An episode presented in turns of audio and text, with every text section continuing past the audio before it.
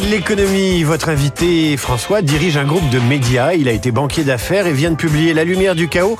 Et l'accueil avec le groupe Clash, c'est parce qu'il a été punk et qu'il l'est peut-être toujours.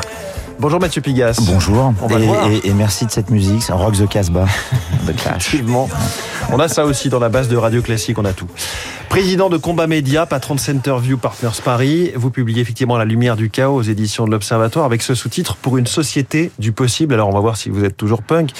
La société n'est pas ou n'est plus une société euh, du possible non, ce que je ce que je pense, c'est que on vit euh, un moment euh, en effet difficile, ce que j'appelle le chaos. Le chaos, c'est à la fois euh, la fragmentation, la fragmentation, pardon, du monde tel qu'on peut le voir évidemment aujourd'hui, la guerre euh, en Ukraine, euh, dans le Proche-Orient, le terrorisme ici, et puis, pour venir à votre question, la fragmentation de la société. La polarisation. la polarisation politique et la fragmentation sociale. Il suffit de regarder autour de soi et de vous écouter d'ailleurs. Un arrêt de la croissance, une explosion des inégalités un repli sur soi, un repli sur soi individuel et collectif. On voit la montée euh, du protectionnisme et une perte de sens collectif. Et donc je pense qu'effectivement on est à un moment, euh, je dis pas de rupture, mais à un moment où euh, la question doit se poser de face à ce chaos que faire? Mais vous pensez qu'on est vraiment plus à cette époque qu'à une autre en train, de, en train de vivre un chaos, une dislocation, alors que chaque époque peut se vivre en tout cas en transition? Ouais, je, je pense que la caractéristique de cette époque, qui n'est pas nouvelle, euh, mais euh, c'est euh, une, et je pense que c'est le symptôme de ce chaos, c'est une explosion des inégalités. C'est-à-dire, je pense que les inégalités ont atteint un niveau qui est à la fois insoutenable, injustifiable, inexplicable, et qu'on est proche d'un point de rupture. Ce point de rupture, je ne sais pas dire quand, je sais pas dire sa forme, mais je pense que si rien n'est fait, un choc peut se produire et hmm. qu'il faut tout faire pour empêcher ce choc. Et que les signes avant-coureurs bah, vous l'avez dit, hein, c'est euh, une forme de d'hystérisation de la société et de polarisation politique.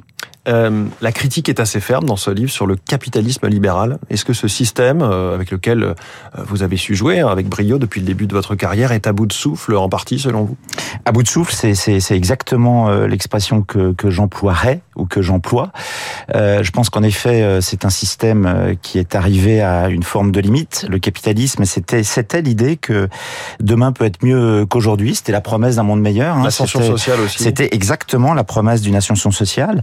On voit que, euh, je l'ai dit, hein, aujourd'hui les inégalités explosent et au fond le, capitalisme libéral tel qu'on l'entend classiquement, c'est euh, le triomphe du parti euh, de l'égoïsme. Mmh. Je pense qu'il est de plus en plus difficile, en effet, et de, de, plus en plus d'entre nous de vivre dignement. Vivre dignement, c'est avoir un emploi, avoir un salaire, pouvoir se loger, se, se, nourrir, se vêtir, se soigner, s'éduquer et avoir des, des loisirs de manière digne. Sur les inégalités, quelque part, vous, vous rejoignez là-dessus totalement ce que nous disait Jean-Hervé Lorenzi hier ici même, fondateur du Cercle des économistes, sur le partage entre les salaires et le profit, qui était à peu près équilibré, en tout cas sur deux tiers salaire, un tiers profit, et qui s'est un petit peu écarté euh, ces dernières années. Oui, on observe en effet une déformation euh, du partage de la valeur ajoutée euh, sur les, sur en fait, d'ailleurs c'est pas une question d'année, hein, c'est sur mm. les dernières décennies, au profit de, de, tout ce qui est, enfin au profit des profits, si je puis dire, et au détriment et au détriment des salaires. En disant que ça nuit finalement à la croissance. Hein, ouais, bien sûr, ça nuit à la croissance parce qu'il y a derrière un cercle vicieux sur euh, la redistribution et donc sur la consommation. Là aussi, je pense qu'il y a urgence à corriger et cette correction, elle peut passer par euh, plus de redistribution, toujours, mais aussi plus de ce que j'appelle la distribution. Mais alors pourquoi faire ce constat et rassembler ces éléments qui là spontanément quand on les accumule ne poussent pas franchement à l'optimisme? Ben, Précisément parce que je pense que derrière le chaos, il peut y avoir de la lumière et que cette lumière, si je devais la résumer d'un mot, c'est se retrouver se retrouver individuellement. Il y a dans mon livre La lumière du chaos un certain nombre de, je sais pas comment appeler ça, mais de, de, de mesures euh, pour se retrouver à la fois individuellement, de propositions, merci beaucoup, il est tôt ce matin, euh, se retrouver individuellement et euh, collectivement, et dans les mesures pour se retrouver collectivement et dire, bah non, il y a de l'espoir, mmh. créer une société du possible. Il y a notamment la, la distribution d'un revenu minimum. Et ce, ce revenu minimum, l'affaire a été euh, notamment évoquée, popularisée par Benoît Hamon lors de la campagne de 2017. On peut dire que depuis, ça a totalement euh, chuté, ça, ça, ça, a disparu du débat. Hein. Oui, ça me désespère toujours de, de, faire référence à Benoît Hamon, non pas parce qu'on fait référence à Benoît Hamon, mais, mais, de penser que ça date de cette époque. En réalité, c'est une idée très ancienne euh, qui mmh. remonte au philosophe anglais Thomas More dans l'Angleterre du XVIe siècle, qui avait déjà pour objectif de permettre aux gens de vivre dignement. Moi, je pense Mais est-ce que c'est pas signer l'échec du fait de mettre tout le monde au travail? Non, je, je, je pense qu'il n'existe aucune alternative, pour être clair, à un revenu minimum. Aucune. Et qu'il est temps de le comprendre.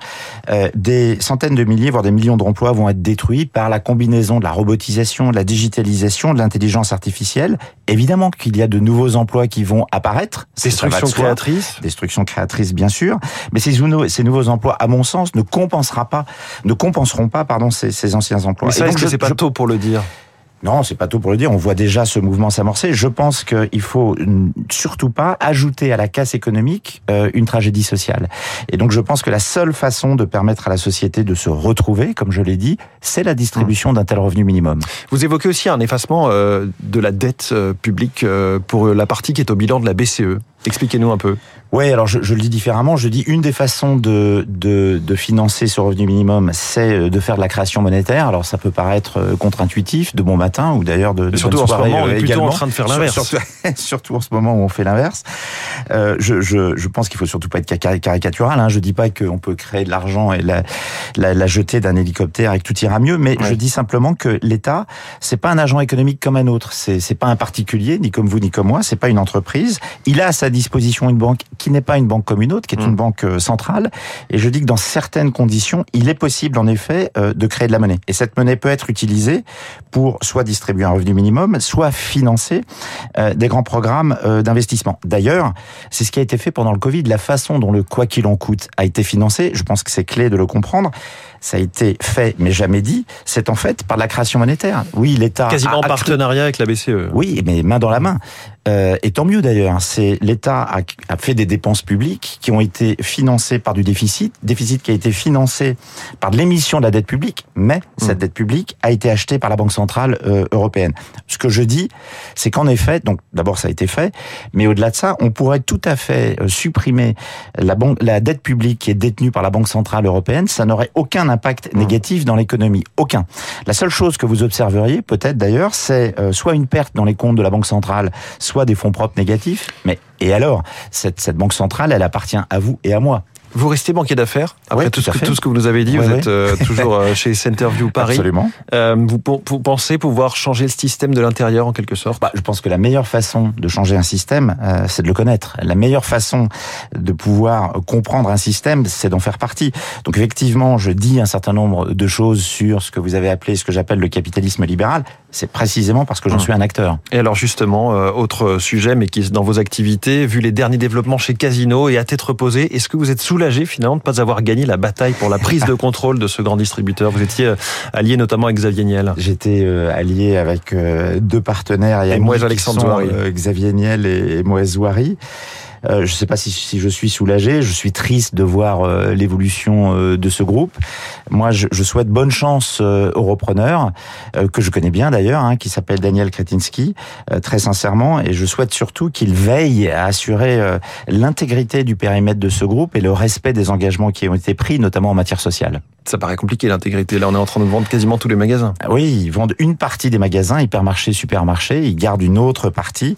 Enfin bon, je on ne suis pas le repreneur, mal, je le laisse, ouais. je le laisse gérer et mener la stratégie qu'il entend. Autre sujet important pour vous, on va revenir à la musique, peut-être au punk, la santé du secteur des festivals dans lequel vous êtes très engagé. Est-ce que le Covid est effacé? Est-ce que les perspectives 2024 sont bonnes?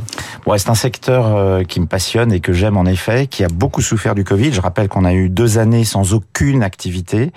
Euh, L'activité a repris à partir de 2022. Euh, le public, le, le, paradoxe auquel on est confronté en matière de, de festival, c'est que le public est revenu. Mmh. Euh, les grands festivals, euh, dont Rank en scène par exemple, dont je suis euh, l'heureux propriétaire, ont, ont, ont, rempli, ont été pleins au cours des deux dernières années.